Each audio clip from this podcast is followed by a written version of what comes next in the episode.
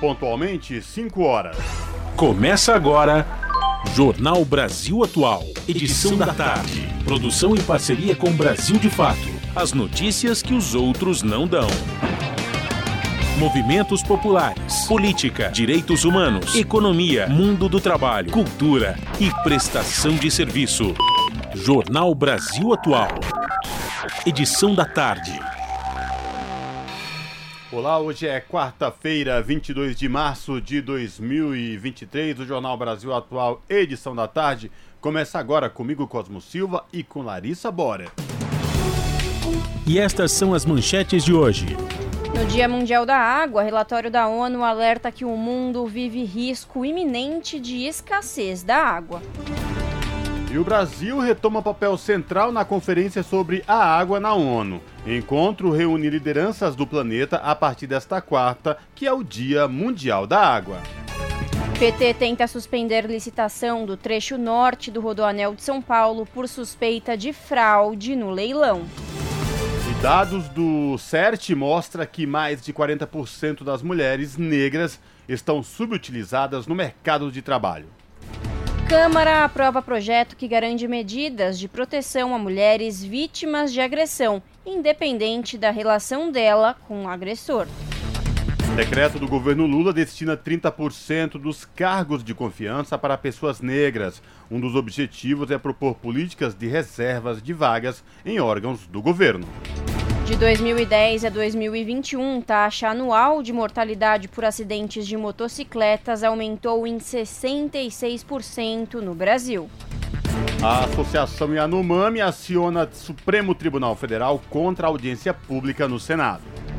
E Tribunal de Contas da União decide que Jair Bolsonaro entregue as joias sauditas à Caixa e as armas à Polícia Federal.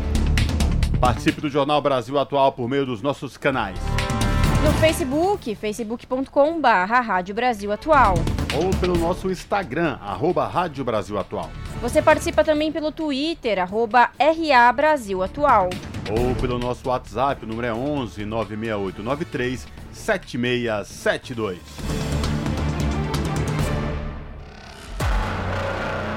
Você está ouvindo?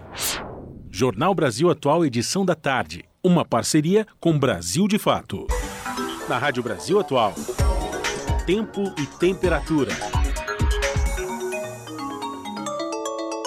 Quarta-feira de sol e aumento de nuvens aqui na capital paulista. Pode ter pancadas de chuva ainda nesta tarde. Faz 30 graus. Durante a noite, o tempo fica aberto e as temperaturas vão chegar aos 18 graus durante a madrugada. Tempo parecido no ABC. Os termômetros estão marcando 28 graus. Quarta-feira de sol entre nuvens e possibilidade de pancadas de chuva ainda nesta tarde na região. Durante a madrugada, as temperaturas caem para os 18 graus e não chove. Em Mogi das Cruzes não vai ser diferente. Tarde com possibilidades de pancadas de chuva, faz 29 graus. Durante a madrugada as temperaturas caem para os 17 graus. Em Sorocaba, no interior do estado, um pouco mais quente, faz 31 graus e pode ter pancadas de chuva ainda durante a tarde. Na madrugada, as temperaturas caem para os 17 graus e não chove. Daqui a pouco eu volto com a previsão do tempo para esta quinta-feira.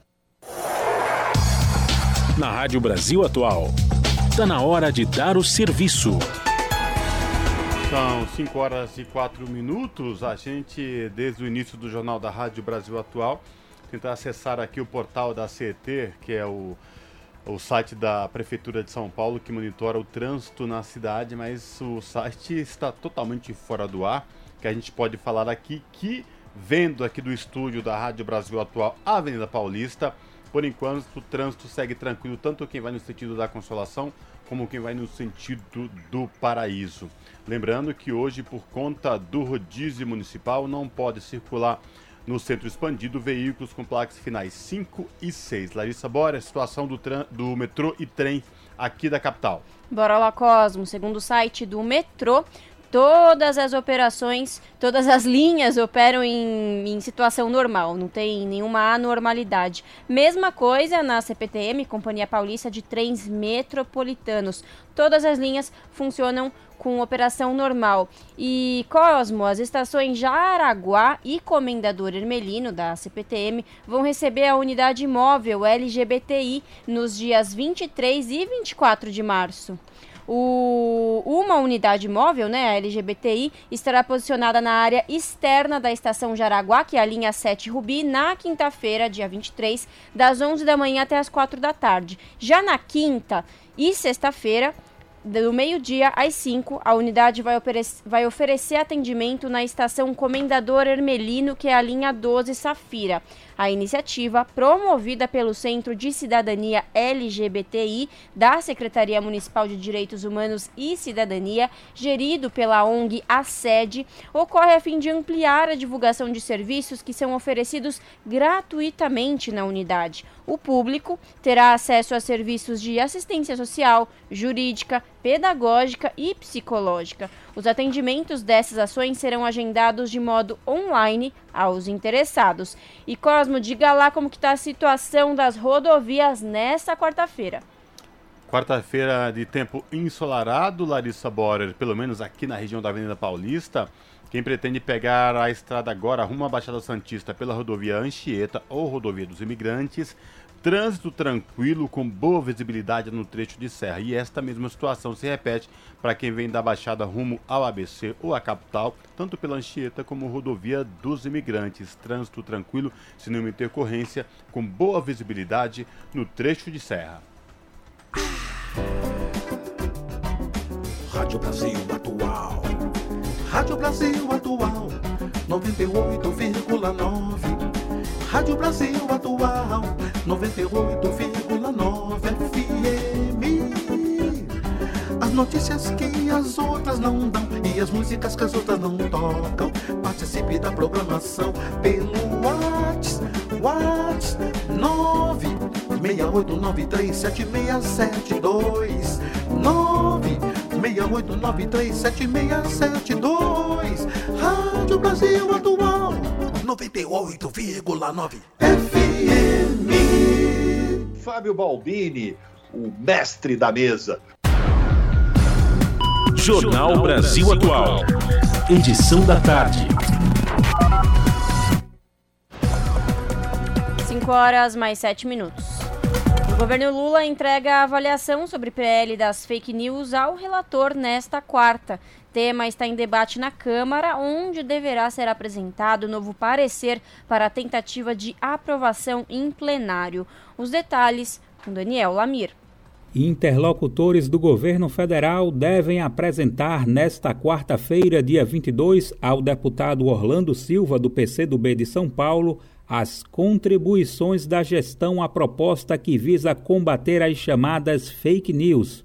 Relator do projeto na Câmara, o parlamentar diz esperar para os próximos dias as manifestações do Poder Judiciário, que também deve encaminhar uma avaliação a respeito da medida. Já aprovado em junho de 2022 no Senado, o texto tramita como projeto de lei e precisa agora de aval da Câmara, onde ainda enfrenta algumas dissidências desde a legislatura passada.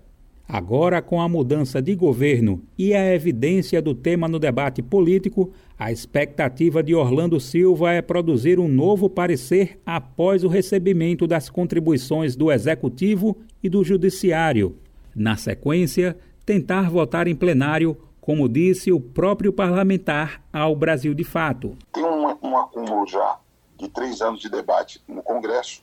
A minha expectativa é que eh, nós possamos, nesse semestre, ter o desfecho desse texto. No âmbito do governo federal, o tema tem sido estudado por um grupo de trabalho liderado pelo Ministério dos Direitos Humanos e da Cidadania. Participam também integrantes de várias outras frentes da gestão, como a Secretaria de Comunicação Social da Presidência da República e a Advocacia Geral da União, e ainda pesquisadores do tema e ativistas. O youtuber Felipe Neto e a jornalista e ex-deputada federal Manuela Dávila, do PCdoB, também estão entre os componentes do grupo. A ideia é que o governo apresente ao relator do projeto de lei uma síntese do consenso produzido no âmbito coletivo.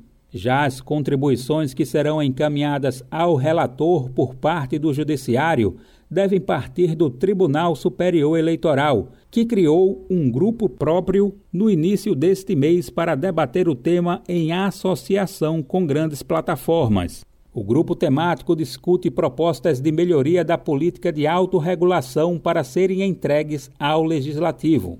Orlando Silva afirma que ainda não sabe em que data poderá finalizar o relatório, porque isso tende a depender das tratativas e do fluxo que o debate irá tomar a partir das sugestões a serem apresentadas. Para o parlamentar, o contexto atual é favorável à aprovação do projeto de lei por uma série de razões. Um dos motivos, segundo ele, é o fato do país ter enfrentado em 2022 mais uma eleição marcada pelo fluxo constante de fake news, o que ampliou a experiência da justiça eleitoral com o tema. Além disso, nas palavras de Orlando Silva, o atual governo tem viés regulatório, diferentemente do que se via na gestão anterior com a oposição de Jair Bolsonaro, do PL e aliados. Outro fator que poderia ampliar a conveniência da aprovação do projeto seria, na visão do relator, o padrão de regulação das plataformas estabelecido recentemente pela União Europeia, que se tornou uma referência no assunto. Em 2022, países do bloco criaram um pacote de regras únicas para serviços digitais que inclui desde medidas de transparência para as plataformas até a imposição de obrigações que evitem a utilização abusiva desses sistemas. Além dessas três razões, para Orlando Silva, os ataques golpistas de 8 de janeiro configuram mais um motivo favorável à aprovação do projeto. E quarto, o 8 de janeiro, que deixou todo mundo indignado, perplexo e estimula que nós enfrentemos esse tema. Então eu diria que o ambiente hoje é qualitativamente melhor para apreciar essa matéria, tem mais é, amadurecimento e a minha expectativa é que, é, avaliadas as sugestões do governo do judiciário, nós possamos entrar numa fase de diálogo com a, colegas na Câmara, lideranças, bancadas e oferecer um texto para o plenário é, o mais rápido possível. Crítico à rejeição do pedido de urgência apresentado no ano passado para o projeto de lei, o presidente da Câmara, Arthur Lira, tem dito que pretende colocar em votação um novo requerimento dessa natureza. Da Rádio Brasil de Fato, com reportagem de Cristiane Sampaio de Brasília. Locução Daniel Lamir. Jornal Brasil Atual, edição da tarde, são 5 horas e 12 minutos. O presidente Luiz Inácio Lula da Silva, do PT, participou nesta quarta-feira do lançamento do complexo renovável Neoenergia em Santa Luzia, interior da Paraíba. Este é o prime a primeira usina no país que integra as fontes eólica e solar para gerar energia limpa e renovável. O investimento chega a cerca de 3 bilhões de reais e o complexo ocupa área de mais de 8 mil hectares nos municípios de Areia das Braunas, São José de Sabugui e São Memede, além da própria cidade de Santa Luzia. De acordo com a Neoenergia, subsidiária da espanhola Iberdrola no Brasil, há projetos para implementar esse formato de empreendimento energético no Rio Grande do Norte, a partir dos parques eólicos já em operação naquele estado. A Neoenergia tem presença em 18 estados e no Distrito Federal. Segundo nota, o complexo renovável Neoenergia, inaugurado hoje, tem capacidade de gerar energia de 0,6 gigawatts, o suficiente para abastecer 1 milhão e 300 mil residências por ano. O empreendimento criou cerca de 3.600 empregos diretos e indiretos. Com a nova usina, o Brasil deverá subir um pouco mais alto entre os países com maior potência instalada acumulada de fonte solar fotovoltaica. O país encerrou 2022 com 24 gigawatts de potência operacional solar, resultado que o coloca na oitava colocação do ranking internacional, segundo a Associação Brasileira de Energia Solar Fotovoltaica, que significa também absolar.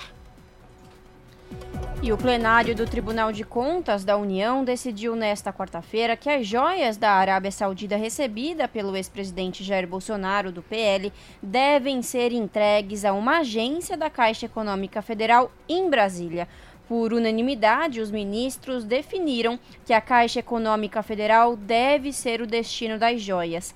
As armas recebidas pelo ex-presidente dos Emirados Árabes devem ser entregues na sede da Polícia Federal, também em Brasília. Ontem, o Exército emitiu guia autorizando o translado das armas. Bolsonaro tem cinco dias para cumprir as determinações. O prazo, que passa a ser contado a partir da notificação da defesa, o que ainda não aconteceu. A Receita também deve entregar à Caixa outro estojo de joias apreendidas na alfândega em 2021, que seria destinado a Michele Bolsonaro. A entrega, porém, só deve ser feita após os devidos trâmites de liberação dos bens. Você está ouvindo? Jornal Brasil Atual, edição da tarde. Uma parceria com Brasil de Fato.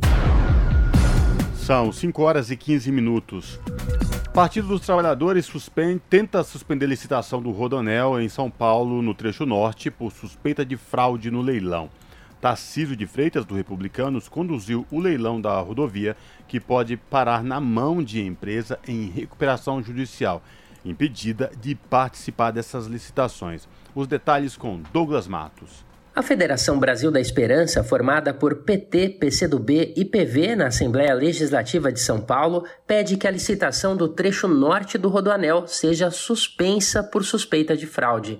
Os partidos protocolaram uma representação no TCE, o Tribunal de Contas do Estado, pedindo também que o leilão seja investigado. O evento ocorreu no dia 14 de março sob o comando do governador Tarcísio de Freitas. O edital de contratação foi lançado no dia 26 de novembro do ano passado. Vencedor do processo, o Fundo de Investimento Ápia foi criado em 28 de fevereiro de 2023, três meses após a publicação do edital e 14 dias antes do leilão. Em entrevista ao Brasil de Fato, o líder da Federação Brasil da Esperança, o deputado estadual petista Paulo Fiorilo, explicou por que o leilão deve ser suspenso. A federação resolveu representar o leilão do Rodanel Norte, primeiro porque quem está participando é uma empresa de investimento que não tem a expertise para tocar obras. Segundo, porque tem uma relação com a Bertin muito estranha e que nós queremos que o Tribunal de Contas se manifeste. Terceiro, porque essa posição de fazer concessão, privatização a qualquer custo, nós temos nos colocado de forma contrária e vamos continuar ao longo desses quatro anos batendo nessa tecla. O Partido dos Trabalhadores alerta em sua representação ao TCE para a possível atuação da Starboard Asset, que é uma empresa de recuperação judicial. Além disso, ela é controladora tanto da Via Ápia como do Grupo Bertin, que está em recuperação judicial e, portanto, impedido de participar do leilão. A suspeita petista é que a Starboard Asset invista na SPMar, a concessionária que pertence ao Grupo Bertin, que administra os trechos leste e sul do Rodoanel, mas que, por atravessar a recuperação judicial, não pode participar de novas licitações. O contrato, com valor de 3 bilhões e 350 milhões de reais, envolve a conclusão de um trecho de 44 quilômetros e a operação e manutenção do anel viário por 31 anos. Desse total, 2 bilhões devem ser investidos nos três primeiros anos de obras. No ato de assinatura, o consórcio deverá pagar ainda a contraprestação pecuniária de 51 milhões de reais. No entanto, o Viapia foi criado com um capital social de apenas 129 milhões. Com três meses de vida, o fundo não possui experiência em construção de infraestrutura rodoviária e nem em operação de rodovias. A falta de experiência coopera para a tese petista de que no futuro o consórcio vencedor seja apenas uma ponte para que o SPMar, administrador dos setores sul e leste do Rodoanel, assuma também o norte. De São Paulo, da Rádio Brasil de Fato, com reportagem de Igor Carvalho. Locução: Douglas Matos. Pois é, e ainda sobre a licitação do trecho norte do Rodoanel Mário Covas, o pedido foi protocolado pelo líder da Federação do PT em São Paulo, o deputado estadual Paulo Fiorilo. O Rodoanel Norte é alvo de denúncia de diversas irregularidades, inclusive no processo que levou ao leilão vencido pela empresa Ápia. Vamos saber mais na reportagem de Kaique Santos. Obra que tinha previsão de ficar pronta em 2014 o trecho norte do Rodanel Mário Covas, em São Paulo, foi leiloado no último dia 14, na semana passada, no prédio da Bolsa de Valores. Quem venceu a licitação, que prevê parceria público-privada entre quatro propostas, foi a Via Ápia Fundo de Estrutura e Participações. A Usuvias, a Associação Brasileira de Usuários de Rodovias sob concessão, até tentou impedir com liminar de suspensão, mas ela foi derrubada pela Justiça após o governo do estado recorrer. A Usuvias aponta irregularidades no processo, entre elas a falta de audiência pública antes da abertura do leilão, conforme leis estadual e federal para o tipo de parceria, mas não só. O diretor executivo da Usuvias, Edson Araújo, também pontua a falta de transparência na tabela de valores das tarifas. Essa defesa que a Usuvias faz não é uma defesa aventureira e recente. A ação civil pública que a Usuvias propôs contra o Estado de São Paulo, ela é do ano passado, é de abril do ano passado. Então, quando o governo, em 2022, lançou o leilão do Rodoanel, nós ajuizamos a ação apresentando todas as ilegalidades que existiam naquele momento e que se perpetuam até agora. E quais são essas ilegalidades, as principais que tornam esse processo, na verdade, nulo? Primeiro, que não existe transparência, não existe, na verdade, publicidade, não existe garantia de acesso à informação em relação à memória de cálculo da tarifa quilométrica que querem cobrar. Segundo a Usuvias, a Artesp, agência de transporte do estado de São Paulo, não explicou como chegou ao cálculo da tarifa de pedágio de R$ 6,50. O representante Edson explica. Então, o que, que significa isso?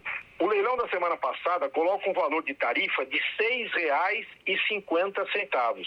E eu repito, R$ 6,50. O projeto original de 2021 ele falava numa tarifa a ser cobrada do usuário de R$ 3,80. Ou seja, nós tivemos um acréscimo que chega quase ao dobro do valor original da tarifa. E aí, qual o grande problema disso? Não existe no processo nenhum documento que demonstre como se chegou a esse valor, seja dos 6,50, que é o que foi é, é, definido na semana passada no leilão, e também em relação aos 3,80. Significa dizer que nós, usuários, nós da Usovia, vocês, os ouvintes, todas as pessoas, os, os dirigentes do tribunal, vão pagar um pedágio sem saber como aquele valor se compõe.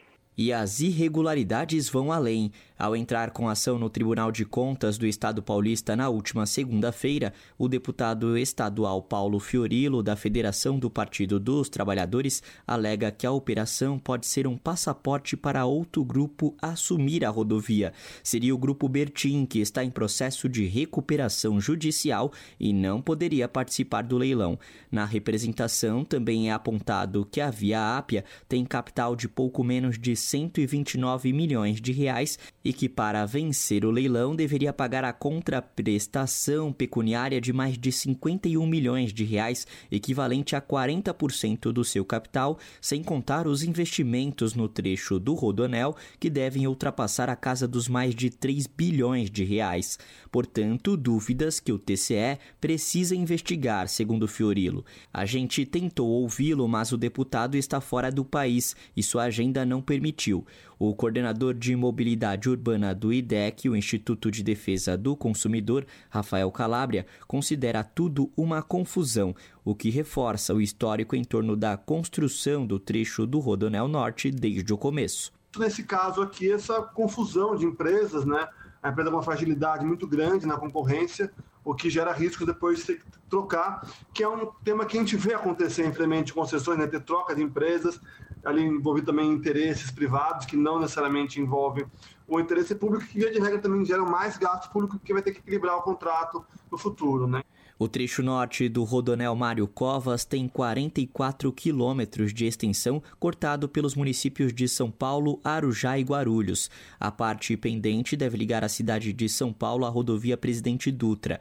As obras que devem ser retomadas agora com a nova concessão, que terá validade de 31 anos, estavam paradas desde 2018. O trecho complementa já existentes Oeste, Sul e Leste. Rafael Calabria destaca outro outros problemas do anel viário, inclusive ambientais. A construção do Rodonel, principalmente do Rodonel Norte, aqui em São Paulo, tem se tornado uma novela complexa, cheia de erros, e na visão do IDEC impactam tanto a mobilidade urbana da cidade quanto o usuário motorista ali do, do Rodonel. Primeiro, né, tem um rodoviarismo, uma mentalidade rodoviarista muito equivocada na elaboração do Rodonel. Né? A cidade não precisaria de mais um eixo rodoviário desse tamanho que estimula o uso do carro, né? Pode, até pode ser melhor aproveitado na cidade, mas a gente não vê um debate de como aproveitar o espaço que ele vai liberar para dentro das marginais. Né? Então, um erro de visão estritamente centrado no carro. Além disso, né, o caso do Rodona Norte, um impacto muito grave no meio ambiente ali da Serra da Cantareira. Então, isso foi tentado se, se mitigar os danos, mas é um impacto enorme, uma obra muito grande que certamente impacta ali mananciais e outros elementos da Serra da Cantareira. Kaique Santos, Rádio Brasil Atual e TVT. Esse é o Jornal Brasil Atual, edição da tarde. Uma parceria com Brasil de Fato. 5 horas 26 minutos. O ministro do Clima e Meio Ambiente da Noruega, Aspen Barth Eid, informou nesta quarta-feira que o valor da próxima doação do país para o Fundo Amazônia dependerá dos resultados apresentados pelo Brasil no combate ao desmatamento neste ano. Também nesta quarta, ele se reuniu com a ministra do Meio Ambiente, Marina Silva. A decisão, na prática, mostra que a Noruega retomou o modelo de repasse já praticado anteriormente pelo fundo, que teve os recursos congelados durante o governo Jair Bolsonaro, em razão da tentativa de mudar o modelo de gestão.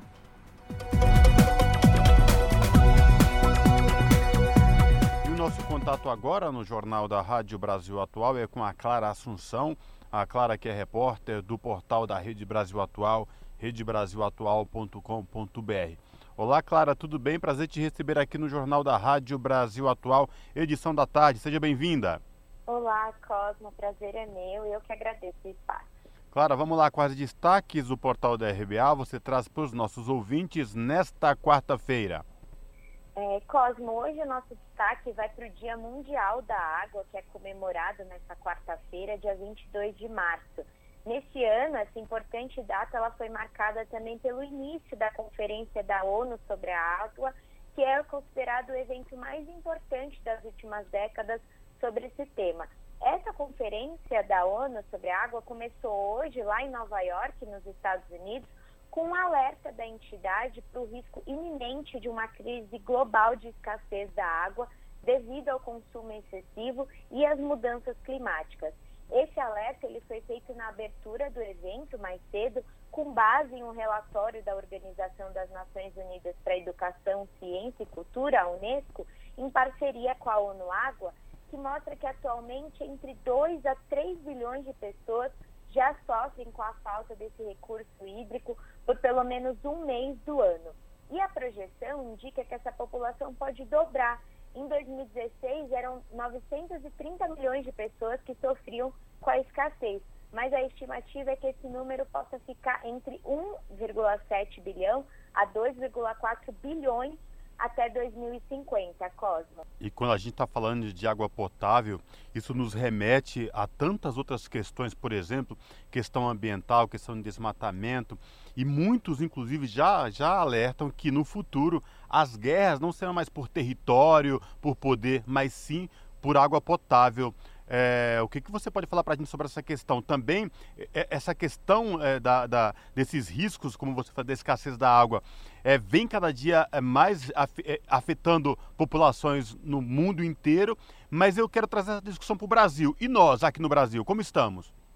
Então, Cosmo, é, é o que você falou. Quando a pessoa não tem acesso à água, ela também não tem acesso à saúde, não tem acesso é, à higiene pessoal, aos serviços de saneamento básico. E no Brasil esses dados também são altos, né? Para a gente ter uma ideia, assim, é, é, 8 bilhões de habitantes no, do mundo, do planeta todo, 26% não tem acesso à água potável, que equivale a 2 bilhões de pessoas, e para piorar, cerca de 46% da população mundial também não tem acesso aos serviços de saneamento, que representa 3,6 bilhões de pessoas. E no Brasil, a gente ganha um destaque nessa questão por conta do uso compartilhado que a gente tem é, nos nossos aquíferos, os rios que a gente divide e que são também as nossas fronteiras, porque além dessa questão da falta de acesso ao saneamento básico e da, do, da água potável, como você lembrou, Cosmo,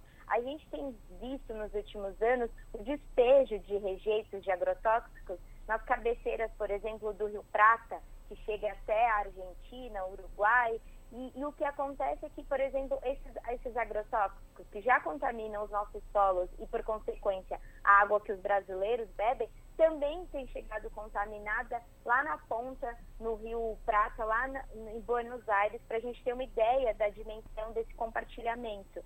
E, e de fato, Cosmo, a gente já pre presencia, por conta das dificuldades no acesso à água, é, conflitos é, mundiais em decorrência disso. Esse, inclusive, é um tema que vai ser pautado nessa conferência da ONU. O Brasil vai participar disso. Inclusive, o Brasil vai ter um papel central nessa, nessa conferência, porque é, é, ele vai participar de uma série de debates e o, o, governo Lula, atendendo a pedidos de movimentos sociais, encaminhou uma delegação qualificada com 50 brasileiros, vão ser 15 representantes do Ministério do Meio Ambiente e Mudança, Clima, e Mudança do Clima, desculpa, sendo que 11 deles são da Agência Nacional de Águas e Saneamento, a ANA, e tem outros seis representantes também de Itamaraty, dos Ministérios da Cidade, Ciência, Tecnologia e Inovação, do Desenvolvimento e Assistência Social, Família e Combate à Fome, que vão estar lá participando dessa conferência,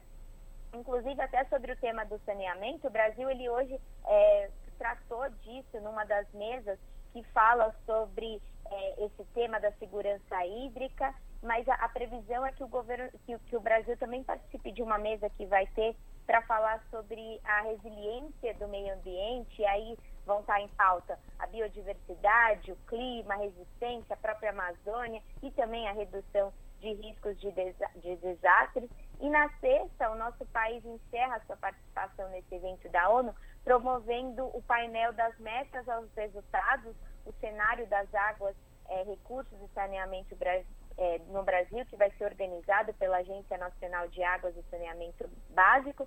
E essa mesa vai tratar da gestão integrada dos recursos hídricos e o cenário de saneamento no Brasil para acelerar a implementação dos objetivos da década de ação pela água, porque o que está em jogo nisso tudo, né, Cosmo? A, esse, a perspectiva é que o Brasil assuma compromissos diante do planeta tanto pela sua importância nessa pauta, mas também pela sua condição de país membro da ONU. E principalmente na área do saneamento básico, já que uma das metas do Brasil é a inclusão total das populações historicamente excluídas até 2033, né, daqui 10 anos. E essa conferência sobre a água da ONU também tem como um dos principais é, resultados esperados o lançamento de uma agenda de ação na água que vai ser um documento que vai representar os comprometimentos dos 12 chefes de Estado e de governo, dos 80 ministros e altos funcionários governamentais e das mais de 6,5 mil é, representações de organizações sociais e ativistas que estão participando dessa conferência sobre a água na ONU lá em Nova York. Cosmo.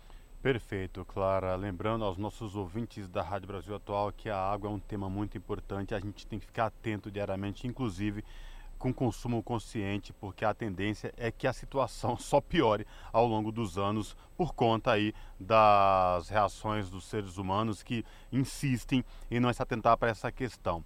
Eu reforço o convite aí, Clara, e ouvintes da Rádio Brasil Atual, acessar o portal da Rede Brasil Atual, redebrasilatual.com.br e conferir na íntegra esta reportagem da Clara Assunção. Clara, obrigado por falar com nossos ouvintes mais uma vez, viu? Abraço, até a próxima. Eu que agradeço o espaço, Cosmo. Um abraço, até a próxima. Falamos aqui com uma Clara Assunção no jornal Brasil Atual.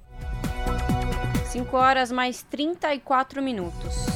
E a Organização das Nações Unidas cedia esta semana, em Nova York, a Conferência da ONU sobre a Água. O evento, considerado o mais importante sobre o tema deste século, começa nesta quarta, Dia Mundial da Água, da Água e vai até sexta. O governo do presidente Luiz Inácio Lula da Silva, do PT, enviou delegação que, ao lado de lideranças e entidades de todo o planeta, vai debater compromissos voluntários em torno do uso sustentável da água e seus impactos. De acordo com a ONU, o objetivo do encontro é deliberar ações conjuntas por parte dos países para alcançar os objetivos e metas acordados internacionalmente sobre o tema, incluindo os que estão presentes na Agenda 2030 para o Desenvolvimento Sustentável.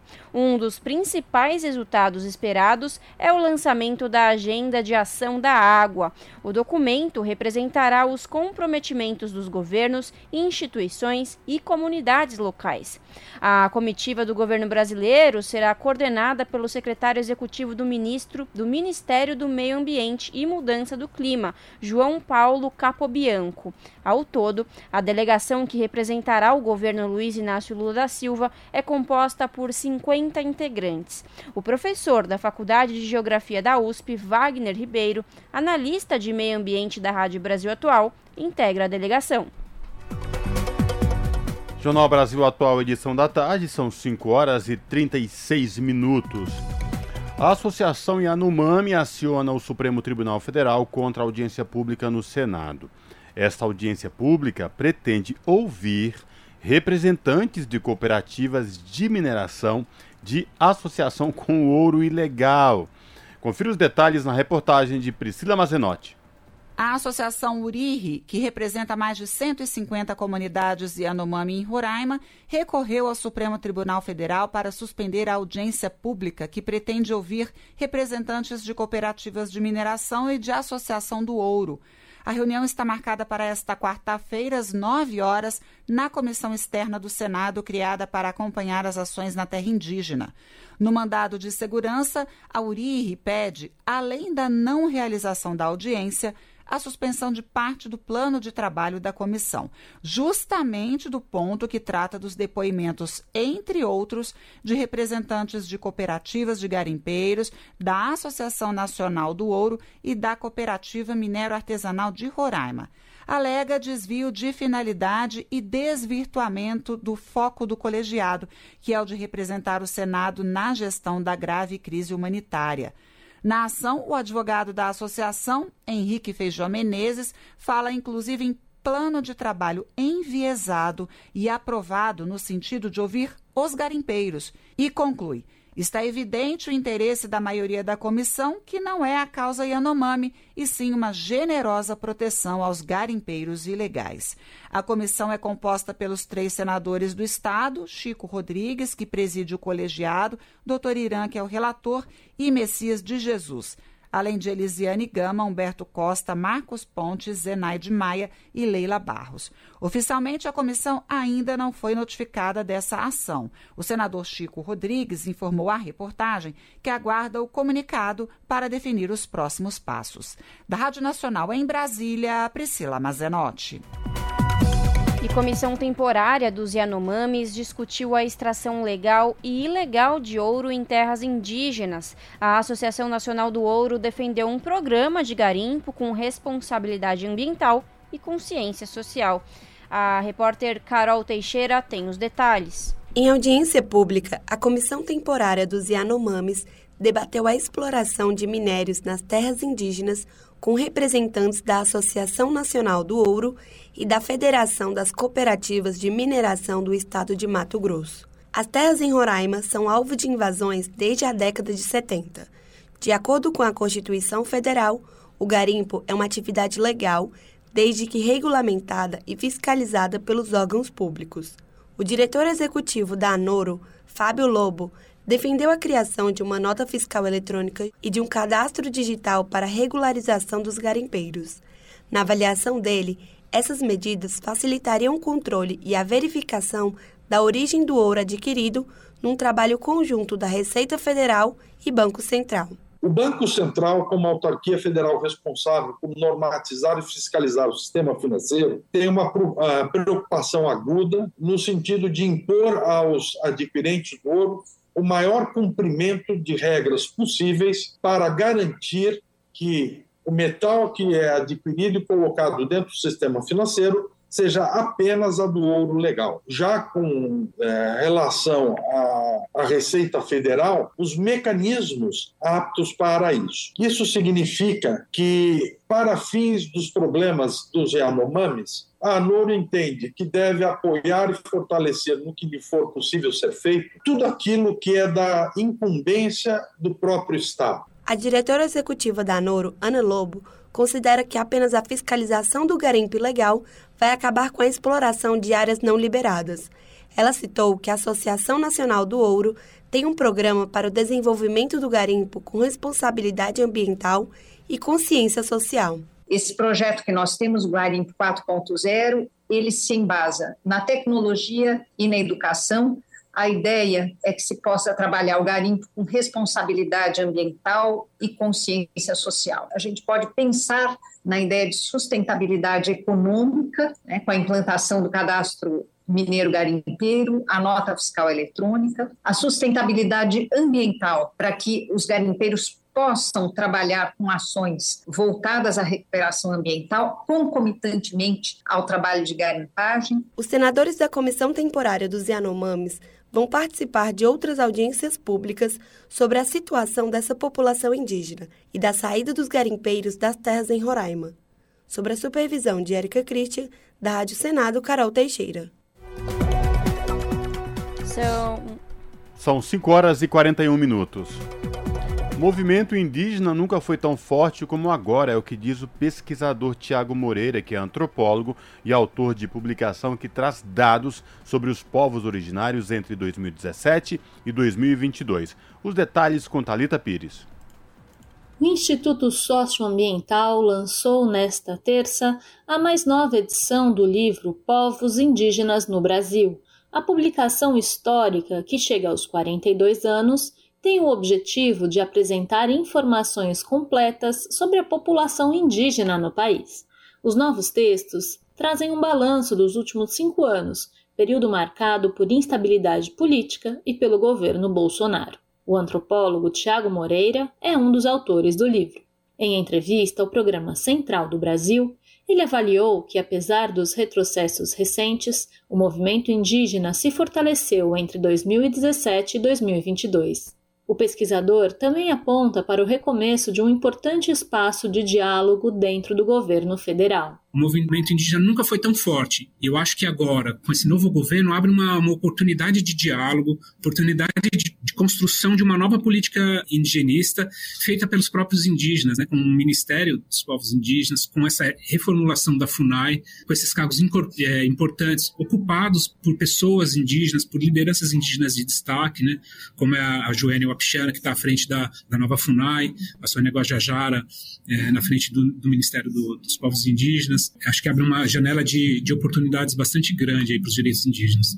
Na prática, o livro Povos Indígenas no Brasil, organizado pelo Instituto Socioambiental, foi criado com o objetivo de colocar os povos indígenas no mapa. A publicação apresenta elementos sobre a vivência, a contemporaneidade e a experiência do tempo presente das populações originárias. A 13 terceira edição reúne estatísticas atualizadas sobre território, línguas, habitantes e outros indicadores sociais. Vale lembrar que o livro foi lançado pela primeira vez ainda sob a ditadura. O antropólogo Tiago Moreira relembra que durante o regime militar os povos indígenas foram não só negligenciados, mas atacados pelo Estado. Existia um, um desenvolvimentismo né, apregoado por esse Estado autoritário, pela ditadura, né, que ameaçava varrer e exterminar as populações indígenas em, em, diferentes regiões do país, né?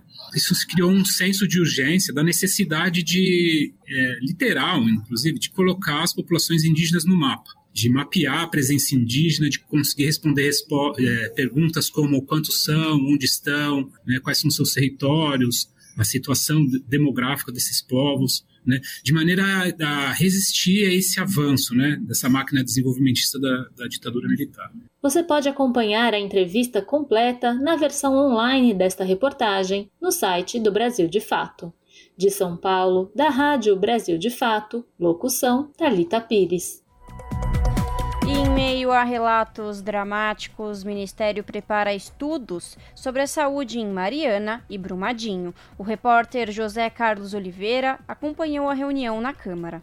A diretora do Departamento de Vigilância em Saúde Ambiental e Saúde do Trabalhador, Maria Juliana Correia, admitiu a falta de dados oficiais sobre os efeitos na saúde humana da contaminação de água, solo, ar e alimento por rejeitos de minério de ferro após o crime socioambiental de Mariana, em Minas Gerais.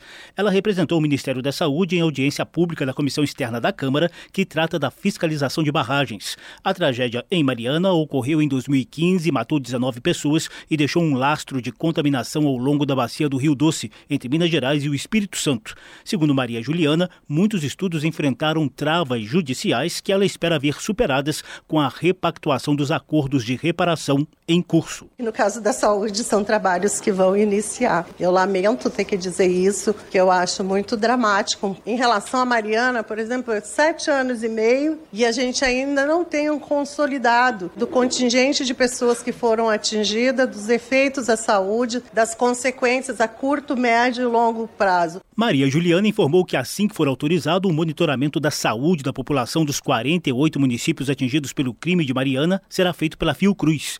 O deputado Padre João, do PT de Minas Gerais, sugeriu uma força-tarefa para recuperar o tempo perdido.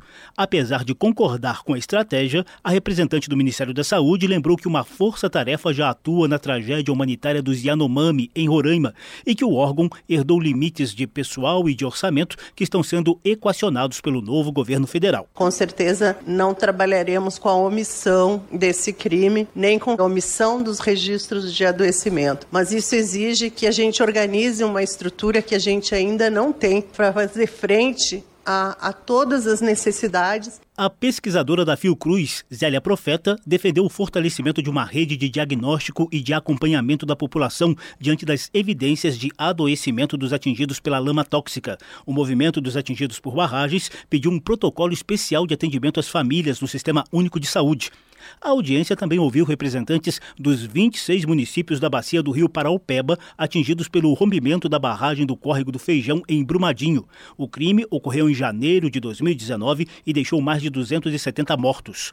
Morador de Brumadinho, Marcos Rezende definiu a situação da cidade como caótica diante dos efeitos à saúde mental e da permanência de metais pesados espalhados por enchentes problemas como ansiedade, depressão, várias tentativas de autoextermínio, além de problemas de pele, problemas respiratórios devido à poeira do minério de ferro. Então a pessoa, se ela não está bebendo uma água intoxicada pela lama, ela está bebendo uma água intoxicada por produtos químicos, como cloro. Nívia Alves contou a situação de 22 comunidades rurais de Cachoeira do Choro, às margens do rio Paraupeba, em Curvelo, a quase 200 quilômetros de Brumadinho. O crime não matou 270 72 pessoas. O crime continua acontecendo e matando pessoas todos os dias. E o índice de autoextermínio e de depressão dentro de todas as comunidades é imenso, coisa que não existia nas áreas rurais. Hoje começam a existir. O drama dos atingidos foi traduzido em números por assessorias técnicas independentes. Coordenadora da Associação de Defesa Ambiental e Social, Yasmin Vieira, citou o resultado do estudo sobre contaminação ambiental e riscos à saúde em Brumadinho. Identificamos potencial risco à saúde humana por ingestão de água subterrânea com concentração de metais pesados em 19% to do total das nossas amostras. Sobre a qualidade do ar, uma das coletas apontou né, que a presença de partículas inaláveis estava 480% a mais do que o valor de referência. Yasmin também comparou os atendimentos do SUS na cidade entre 2018, antes da tragédia, e 2019, após o rompimento da barragem. Só em saúde mental, o número de procedimentos ambulatoriais aumentou 60% de um ano para outro. Os casos de dengue foram 40 vezes maiores e os casos de contaminação exógena também aumentaram. Em cidades vizinhas como Betim, Mário Campos, Joatuba, São João das Bicas e Igarapé, foram registrados agravamento de doenças crônicas e inflamatórias, aumento dos casos de dermatites, danos respiratórios e gastrointestinais,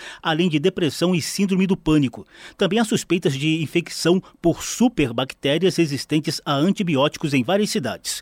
O coordenador da comissão externa, deputado Rogério Correia, do PT de Minas Gerais, manifestou preocupação com o risco de corte de recursos para as assessorias técnicas técnicas aos atingidos, garantidas nos acordos de reparação do crime de Brumadinho.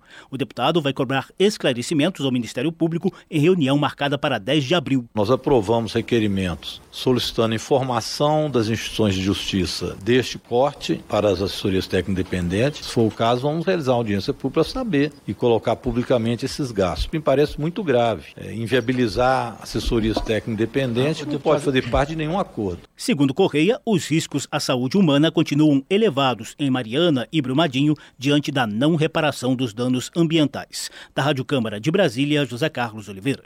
As notícias que os outros não dão. Jornal Brasil Atual. Edição da tarde. Uma parceria com Brasil de Fato. Jornal Brasil Atual, edição da tarde, são 5 horas e 50 minutos. Câmara aprova projeto que garante medidas de proteção a mulheres vítimas de agressão, independente da relação dela com o agressor. O repórter Antônio Vital acompanhou a votação.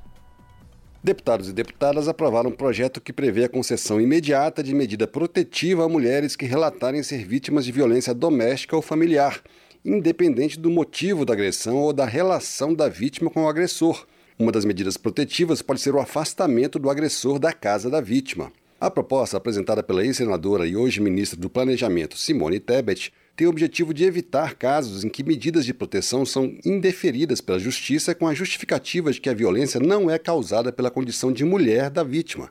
A relatora do projeto, deputada Jandira Fegali, do PCdoB do Rio de Janeiro, destacou casos em que juízes deixam de aplicar as medidas previstas na Lei Maria da Penha por considerarem que não se trata de violência doméstica, e sim disputas por guardas de filhos, disputa patrimonial ou quando a vítima é irmã, mãe ou neta do agressor. Jandira Fegali deu como exemplo decisão do Superior Tribunal de Justiça, que em 2015 listou as condições para a aplicação da Lei Maria da Penha. Uma dessas condições é que a violência seja praticada numa relação familiar, outra que a mulher seja dependente financeiramente do agressor. Isso, segundo a relatora, permite interpretações contrárias à proteção das mulheres. Outro dado apresentado por ela aponta que o Tribunal de Justiça do Distrito Federal deixa de aplicar medidas para proteger mulheres em quase 90% das ações que envolvem irmãos, sob a alegação de que não há violência de gênero nesses casos. O projeto estabelece que as medidas serão concedidas independentemente do tipo de violência, da existência de ação penal ou de inquérito policial ou de registro de boletim de ocorrência. A deputada delegada Ione, do Avante de Minas Gerais, defendeu a necessidade de mudança na lei posso dizer, como delegada de mulheres, quantas vezes eu requeri medida protetiva e foi indeferida. Foi indeferida. Ah, não, não é uma situação de violência, é uma situação referente à guarda de filhos, é uma situação referente ao patrimônio, é uma situação que não cabe à violência doméstica. E não cabe a nós e não ao, ao juiz, de forma nenhuma, questionar se é ou não razoável deferir a medida protetiva. Defere a medida protetiva, dá segurança para a mulher e depois abre o procedimento. O projeto estabelece que a medida protetiva poderá ser indeferida se ficar constatado que não há risco à mulher. E, quando ela for concedida, vai valer enquanto houver risco. A proposta foi aprovada por acordo, sem votos contrários, apesar de críticas de parlamentares que apontaram a possibilidade de a lei permitir denúncias falsas contra agressores, como disse o deputado Carlos Jordi, do PL do Rio de Janeiro. Entendo que ainda carece de algumas questões que possam dar mais segurança para que possamos votar com tranquilidade, tendo em vista que abre-se precedente para litigância de má fé e ninguém quer que haja violência contra a mulher, mas muito menos a litigância contra homens que não cometem a violência. Deputadas da bancada feminina conseguiram o apoio unânime do plenário depois de argumentar que já existem medidas legais contra denúncias falsas.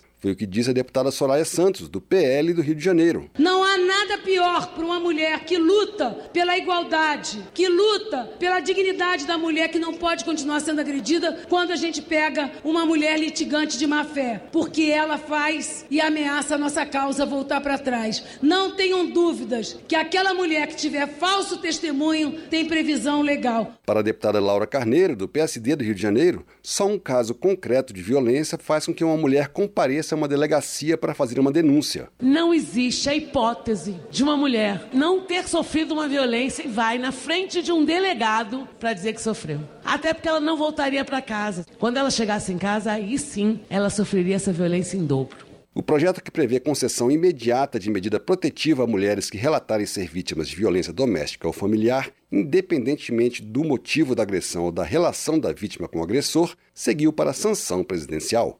Da Rádio Câmara de Brasília, Antônio Vital. E durante 40 anos, homicídios de mulheres foram subnotificados no país.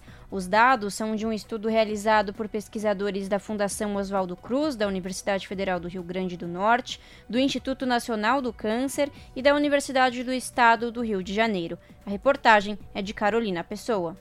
As taxas de homicídio de mulheres foram subnotificadas no Brasil num período de 40 anos, de 1980 a 2019. O aumento foi de 28,62%, passando de 4,58 para 5,89 homicídios a cada 100 mil mulheres. Para a Organização Mundial de Saúde, óbitos acima de 3 já caracterizam a região como de extrema violência. Os dados são de um estudo realizado por pesquisadores da Fundação Oswaldo Cruz, a Fiocruz, da Universidade Federal do Rio Grande do Norte, a UFRN, do Instituto Nacional do Câncer, o INCA, e da Universidade do Estado do Rio de Janeiro, a UERJ. Para chegar a este resultado, a pesquisa empregou um método de correção ao analisar as mortes violentas de mulheres para tentar identificar a violência de gênero, a partir de dados do registro de óbito do Sistema de Informação sobre Mortalidade do Sistema Único de Saúde, o SIM DataSUS. Karina Meira, pesquisadora da UFRN e coordenadora do estudo, explica o método utilizado. Existem técnicas demográficas que, que permitem identificar fatores de correção para esse problema de subnotificação. Então, primeiro nós fizemos a correção para as causas indeterminadas e depois nós fizemos as correções para a subnotificação e aí a gente teve uma, um, um número de óbitos de homicídios corrigidos. O estudo apresenta alta na frequência de óbitos de mulheres causados por violência em todas as regiões brasileiras. Na região norte, por exemplo, esse tipo de ocorrência foi maior, 49,88% do que o apontado pelo governo. O menor índice foi observado na região sul, embora também tenha sido registrado aumento de 9,13%. Rafael Guimarães, pesquisador do Departamento de Ciências Sociais da Escola Nacional de Saúde Pública Sérgio Arouca, da Fiocruz, e coautor do estudo, explica essas disparidades entre regiões. A gente tem aí uma redução do risco de óbito para o Sudeste e para o Sul e um aumento do Norte e Nordeste, que significa dizer que ao longo desses últimos 40 anos, gradativamente, esse problema de saúde pública foi se tornando particularmente é, mais penalizante para as mulheres do norte e do nordeste do que para o sul do Brasil. Outro dado alarmante é quanto aos assassinatos de mulheres negras. Entre 2009 e 2019, o Brasil registrou uma redução dos homicídios de mulheres brancas e um aumento entre mulheres pretas. Em 2019, uma mulher negra sofria um risco 1,7 vezes maior de ser assassinada em geral, sendo a situação mais grave em alguns estados. No Rio Grande do Norte, por exemplo, uma mulher preta encarava um risco 5,1 vezes maior de ser morta. Karina Meira reforça que esse resultado reflete a persistência do racismo no país. A gente é um país que tem um racismo, né, que a gente vivenciou a escravidão por mais de 300 anos e nós temos um país em que os corpos negros, tanto de mulheres quanto de homens, têm, têm menos valor. A faixa etária também foi analisada pelo estudo, que aponta que mulheres entre 20 e 39 anos enfrentam maior risco de sofrerem violência do que mulheres de outros grupos etários. O local também influencia. Uma mulher em cidades em que a cultura patriarcal é mais conservadora enfrenta mais risco de sofrer violência doméstica do que mulheres em localidades em que há mais discussão sobre violência. Rafael Guimarães ressalta a importância da pesquisa. A gente considera importante discutir o assassinato de mulheres nesse mês em particular de março, porque é o mês em que a gente celebra o Dia Internacional da Mulher. E a gente pretende que esse nosso diagnóstico seja uma pequena contribuição para os estudos de iniquidade do gênero nesse país. A análise também apontou os principais métodos usados nos assassinatos, entre eles armas de fogo, objetos contundentes ou perfurantes e estrangulamento. Da Rádio Nacional no Rio de Janeiro, Carolina Pessoa a pluralidade de ideias e a informação confiável nunca foram tão necessárias. Você que gosta do conteúdo jornalístico produzido pela Rádio Brasil Atual e pela TVT tem uma missão muito importante: dar o seu apoio para que nossa voz continue cada vez mais forte. Jornalismo independente, com responsabilidade com a notícia e com a democracia, só é possível com a participação e o apoio popular. Acesse o site catarse.me/tvt faça a sua assinatura e nos ajude com sua contribuição. Rádio Brasil Atual e TVT. Compromisso com a notícia. Compromisso com você. Salve, salve família, firmeza total. Aqui quem fala é o Dexter, sensacional. Eu também estou plugado, sintonizado na Rádio Brasil Atual, 98.9 FM. Pontualmente, 18 horas. Rádio Brasil Atual. Para sugestões e comentários, entre em contato conosco por e-mail redação@jornalbrasilatual.com.br ou WhatsApp DDD 11 96893 7672. Acompanhe a nossa programação também pelo site redebrasilatual.com.br.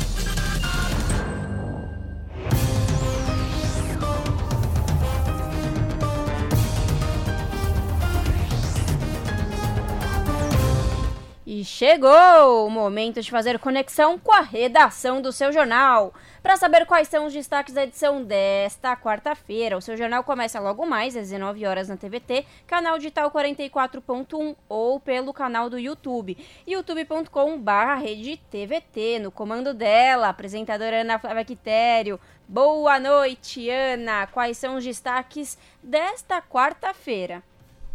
Olá, Lares e Cosmo, uma excelente quarta a vocês e a todos os ouvintes da Rádio Brasil Atual. E bora lá para mais um dia de destaques aqui da edição do seu jornal.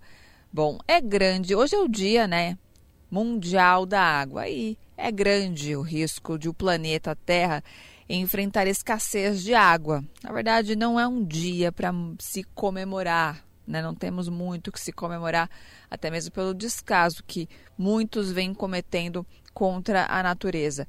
E o alerta consta de relatório da ONU divulgado neste Dia Mundial da Água, como eu mencionei no início. Em Nova York, começou hoje a Conferência das Nações Unidas, que vai até sexta-feira. Lá, representantes de governos e da sociedade civil do mundo inteiro vão debater temas como poluição, consumo exagerado de água e as mudanças climáticas.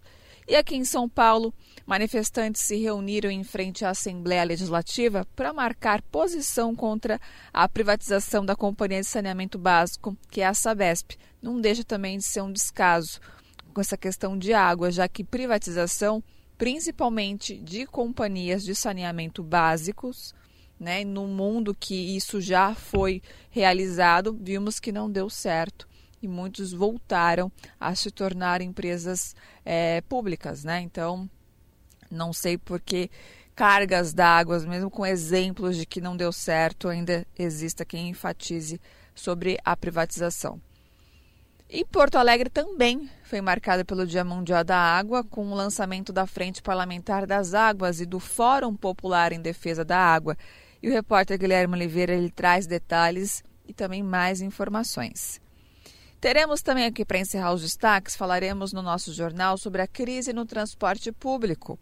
Os ônibus urbanos no Brasil perderam mais de 10 milhões de passageiros durante a pandemia e até hoje não conseguiram reverter esses números.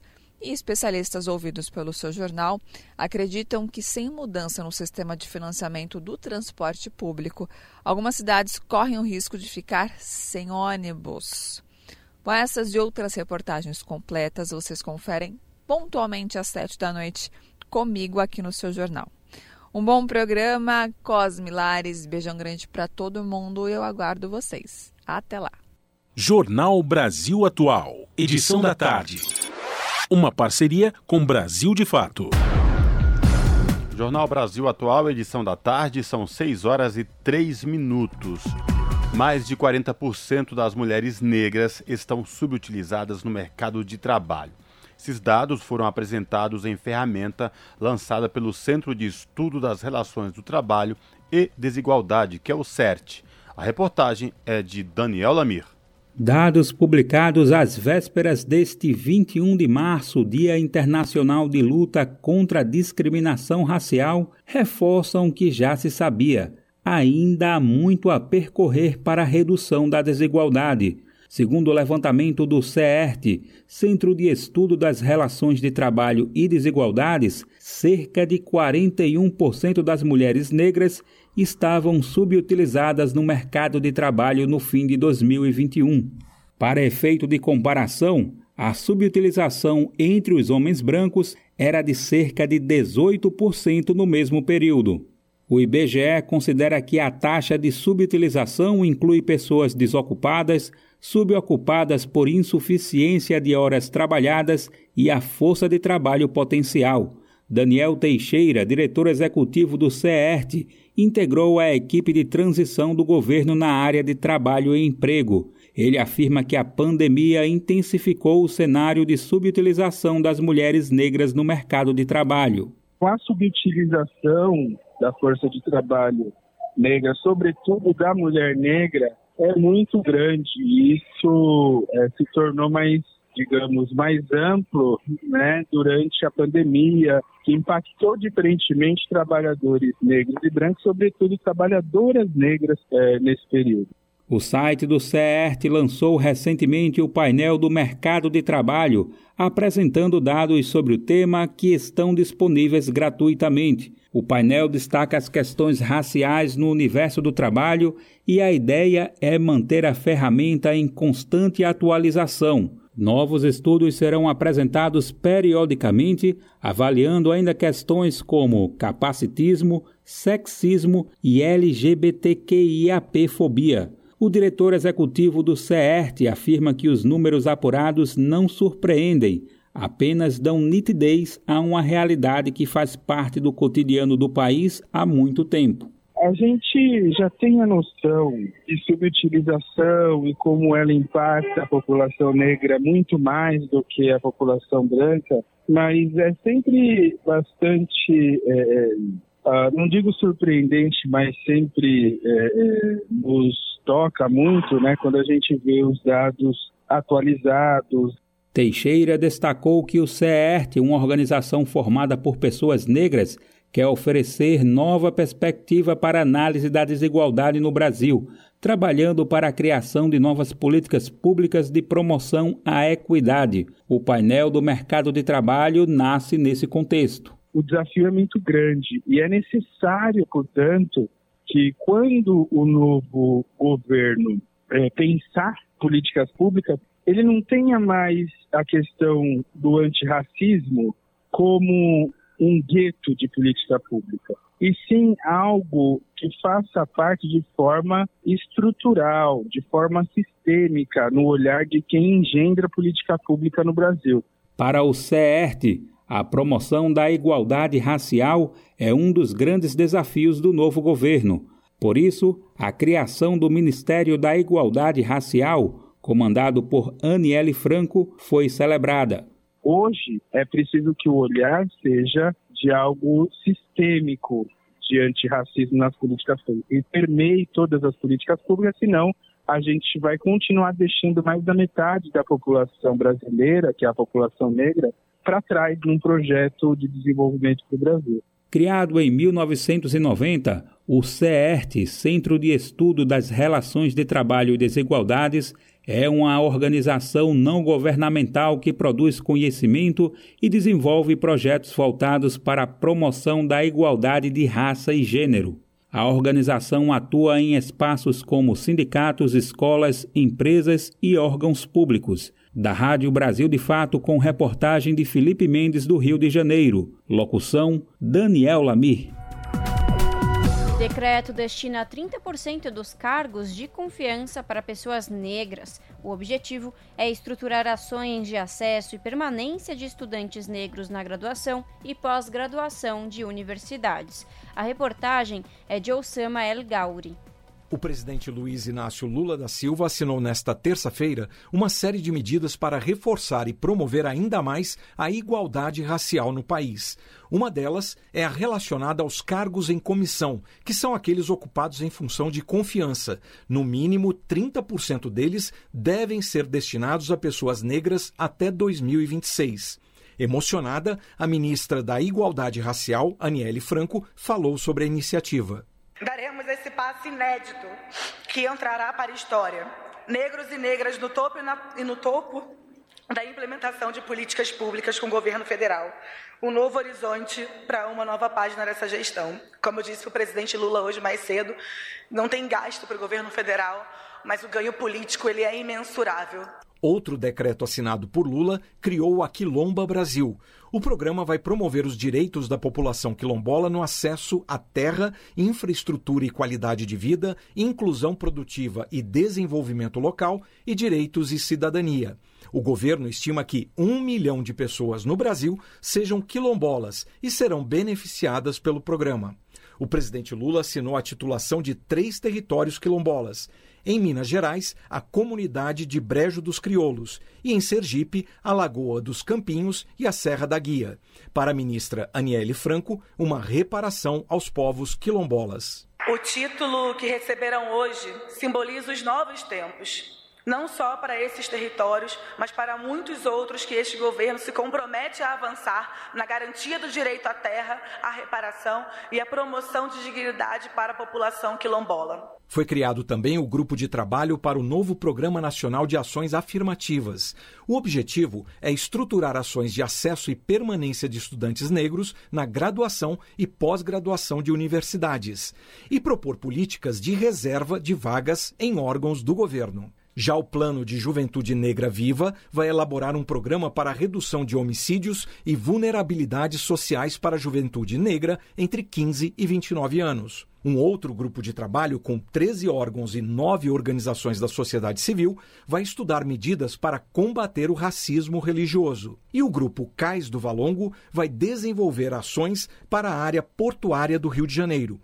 Por lá passaram mais de um milhão de escravos. O objetivo é promover a valorização e a memória deste território, que é patrimônio histórico da humanidade. O presidente Lula lembrou os avanços das políticas públicas de promoção racial nos últimos 20 anos, como o Estatuto da Igualdade Racial e a Lei das Cotas para Negros nas universidades públicas federais, mas destacou que ainda é preciso avançar mais. Apesar de ocupar o posto de segunda maior nação negra do planeta, o Brasil ainda não acertou as contas com o passado de 350 anos de escravidão.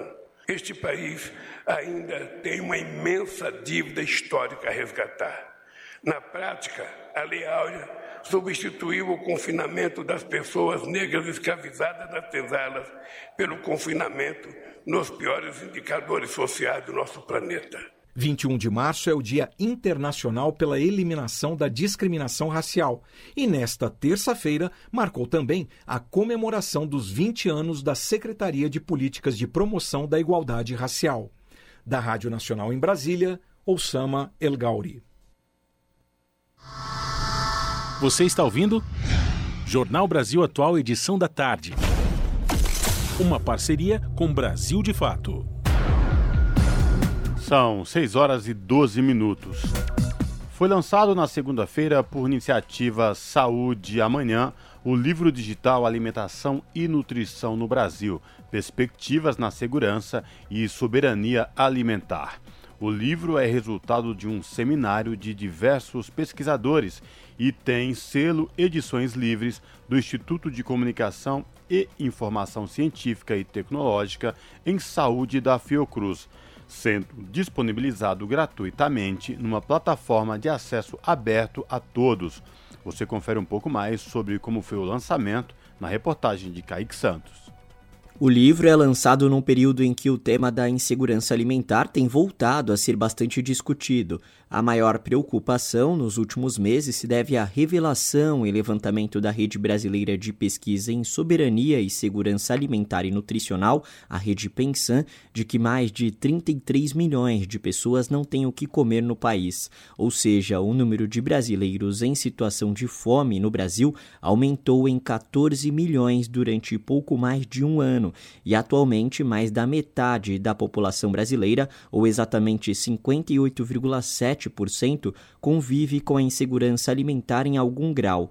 O seminário de pesquisadores que resultou no livro sobre o assunto foi presidido pela então presidente da Fiocruz, Nízia Trindade, atual ministra da Saúde. Por mensagem gravada, ela participou da abertura do lançamento agora.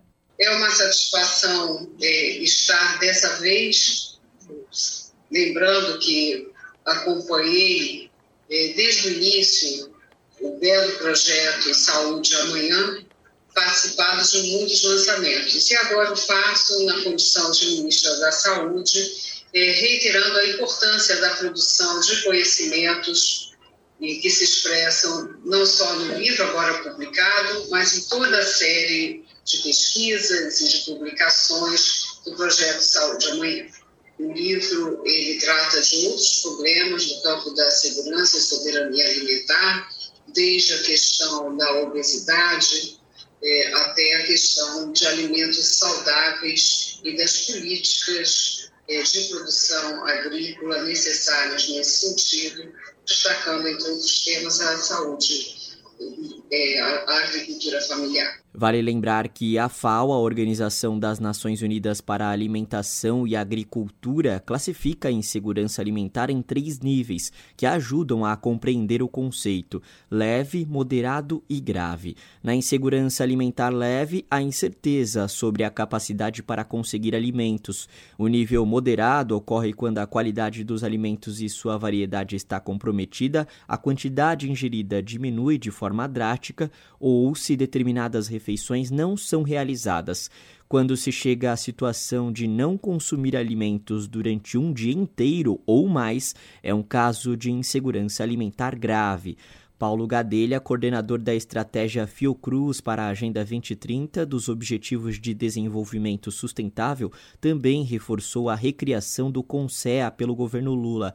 O órgão tem como uma das funções promover e garantir a alimentação adequada e saudável para as pessoas. Gadelha, que também é organizador do livro lançado de forma remota, ressaltou a importância da parceria entre pesquisadores e organizações. Nós estamos muito satisfeitos com o produto, com as parcerias, né, o CPDA, com a Universidade Rural. O Saúde Amanhã também tem essa característica fundamental. Ele é um projeto ancorado na Fiocruz, mas ele vê a sua missão como missão também de reforçar é, grandes redes né, é, de trabalho em torno dos temas que interferem, influem, ao final, na questão do, da saúde, do cuidado da saúde, é, e nós estaremos aí fazendo todos os esforços para que a gente tenha essa consolidação de parcerias num ambiente agora que permite otimizar e potencializar muito esse processo. Né?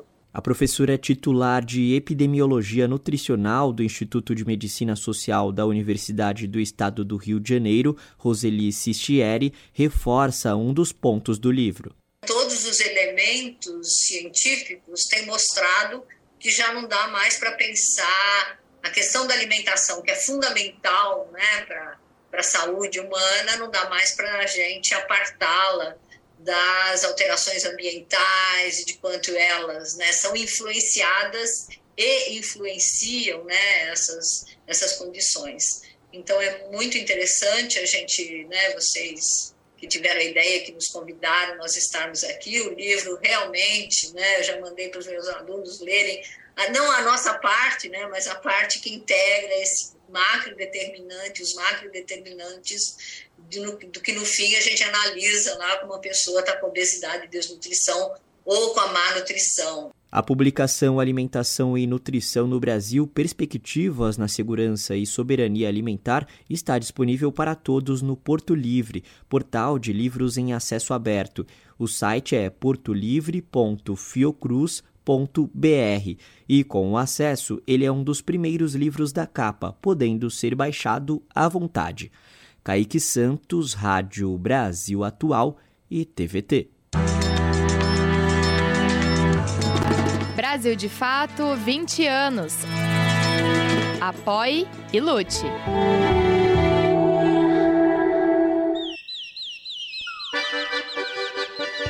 Te aproxega, vivente. Comece agora o Alimento é Saúde.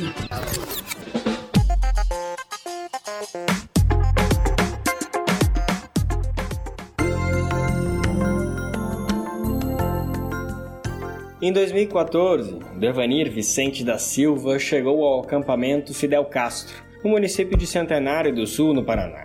Os anos se passaram e ele guarda na memória o momento de sua acolhida no local. Quando cheguei aqui em 2014, cheguei aqui com duas mudas de roupa e 50 reais no bolso, que estava numa situação já difícil né, na cidade. Né, fui muito bem recebido. Né, então, para mim, o MST é uma grande família. O sentimento de solidariedade no acampamento Fidel Castro se manifesta além de seu território. No período mais intenso da pandemia, por exemplo, foi criado o Centro de Produção Antônio Tavares, como lembra Devanir. Quando é, nós tivemos aí o início da, da pandemia, numa das reuniões que a gente teve com o pessoal da, da agricultura, né, da produção e também com a dirigência geral do MST, uma solução para a gente tentar ajudar o povo que estava passando necessidade na, nas periferias das grandes cidades. Né? E através dessas reuniões, aí a gente montou os centros de produção Antônio Tavares. A iniciativa surgiu no contexto nacional em que o MST, o Movimento dos Trabalhadores Rurais Sem Terra, realizou um socorro às famílias em situação de vulnerabilidade social. O trabalho iniciado no auge da crise sanitária permanece sendo feito até hoje, com a doação de alimentos saudáveis produzidos em assentamentos. Séries Adit, da Direção Nacional do MST no Paraná, explica a proposta de solidariedade dentro do movimento e as circunstâncias da época. Então a gente estava entendendo, ó, a gente precisa comer bem, direito e comida saudável de verdade para a gente também ter uma imunidade boa e ter saúde para enfrentar a pandemia. Mas para além disso, eles surgem também com esse propósito de de imediato é, poder fazer esse alimento também chegar à maioria da população, especialmente nos centros urbanos próximos a nós, que estavam aí sim sem condição sequer de plantar, que dirá de acessar um alimento, uma comida de verdade.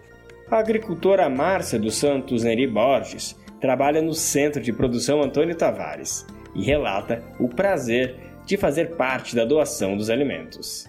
Trabalho na agricultura orgânica, né? Já tem dois anos que a gente trabalha com isso, eu e meu esposo. Depois que a gente começou a plantar e dali saía toneladas e assim de, de alimentos para doação e aquilo foi foi me cativando e eu fui tendo mais gosto de, de continuar ali dentro trabalhando.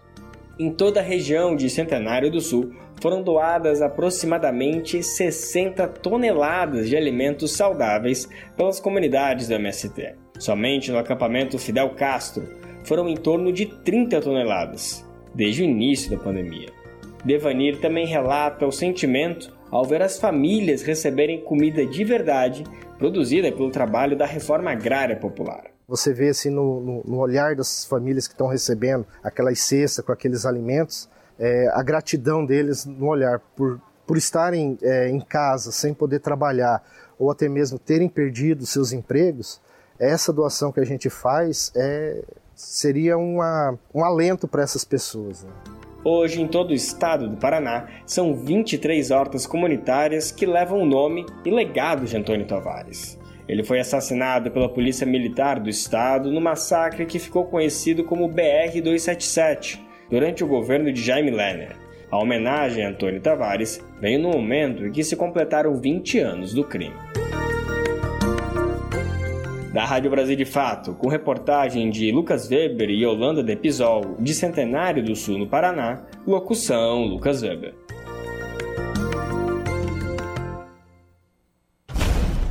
Você está ouvindo? Jornal Brasil Atual, edição da tarde. Uma parceria com Brasil de Fato. O estado do Rio de Janeiro poderá ter uma campanha de conscientização de doenças raras. Com o nome Somos Raros Não Invisíveis, um projeto aprovado pela Alerj Assembleia Legislativa do Estado do Rio de Janeiro quer que as instituições das redes públicas e privadas de ensino e de saúde do Estado realizem ações que expliquem e apontem tratamento para essas doenças, combatendo o preconceito e a discriminação, além do acesso igualitário à educação. De acordo com o texto aprovado nesta terça-feira, a campanha deverá desenvolver atividades, exposições, feiras e palestras abertas ao público em geral, com o intuito de mobilizar todos os segmentos da sociedade. A proposta depende agora da sanção do governador Cláudio Castro para se tornar lei. Estima-se que existam entre 6 mil e 8 mil tipos diferentes de doenças raras em todo o mundo.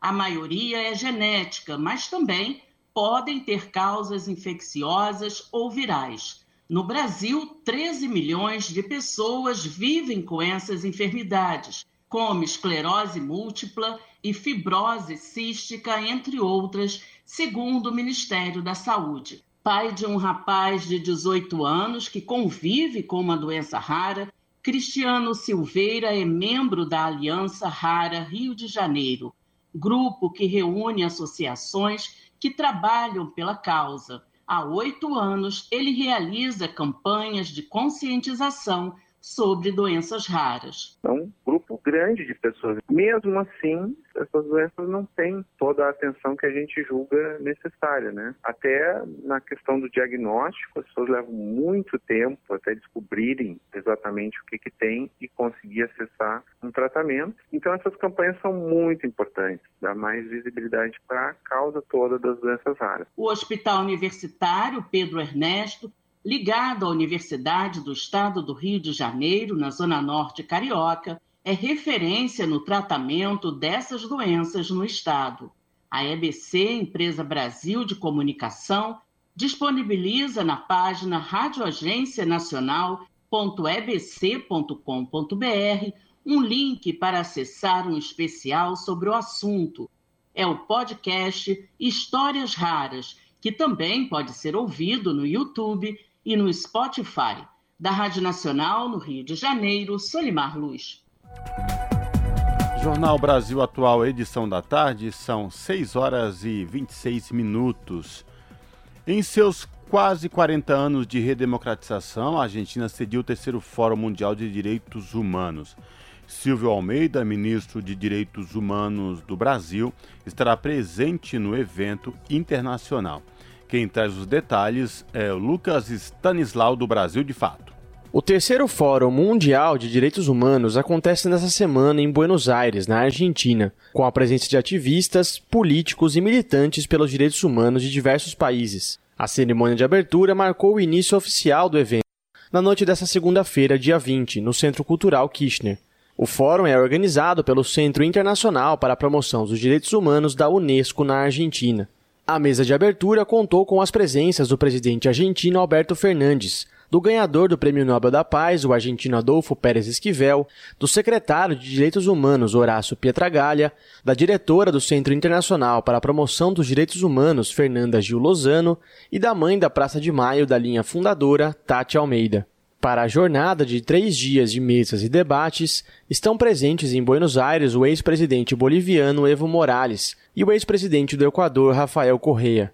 O ministro de Direitos Humanos do Brasil, Silvio Almeida, chegará nesta quarta, dia 22, ao país para uma exposição na mesa de altas autoridades intitulada A Luta dos Povos pela Dignidade nos Novos Contextos Democráticos. As mesas de discussão com representantes de diversos países acontecerão em quatro sedes, sendo a principal a ex-escola de mecânica armada, espaço de memória recuperado que funcionou como centro de detenção clandestina durante a última ditadura no país.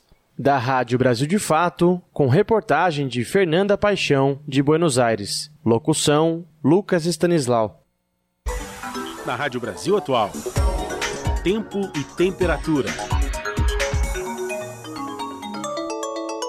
A quinta-feira será de sol aqui na capital paulista. O dia vai amanhecer com névoa e a previsão é de poucas nuvens para o período da noite. Os termômetros vão ficar entre os 18 e 30 graus. A mesma previsão no ABC. Quinta-feira com névoa logo ao amanhecer e sol durante o dia. As temperaturas vão ficar entre os 17 e 29 graus. A mesma condição em Mogi das Cruzes. A quinta-feira será de sol com poucas nuvens. Os termômetros vão ficar entre os 17 e 29 graus. Em Sorocaba, no interior do estado, o dia vai ser de sol com poucas nuvens. Os termômetros vão ficar entre os 17 e 31 graus. Camilo Mota, Rádio Brasil Atual.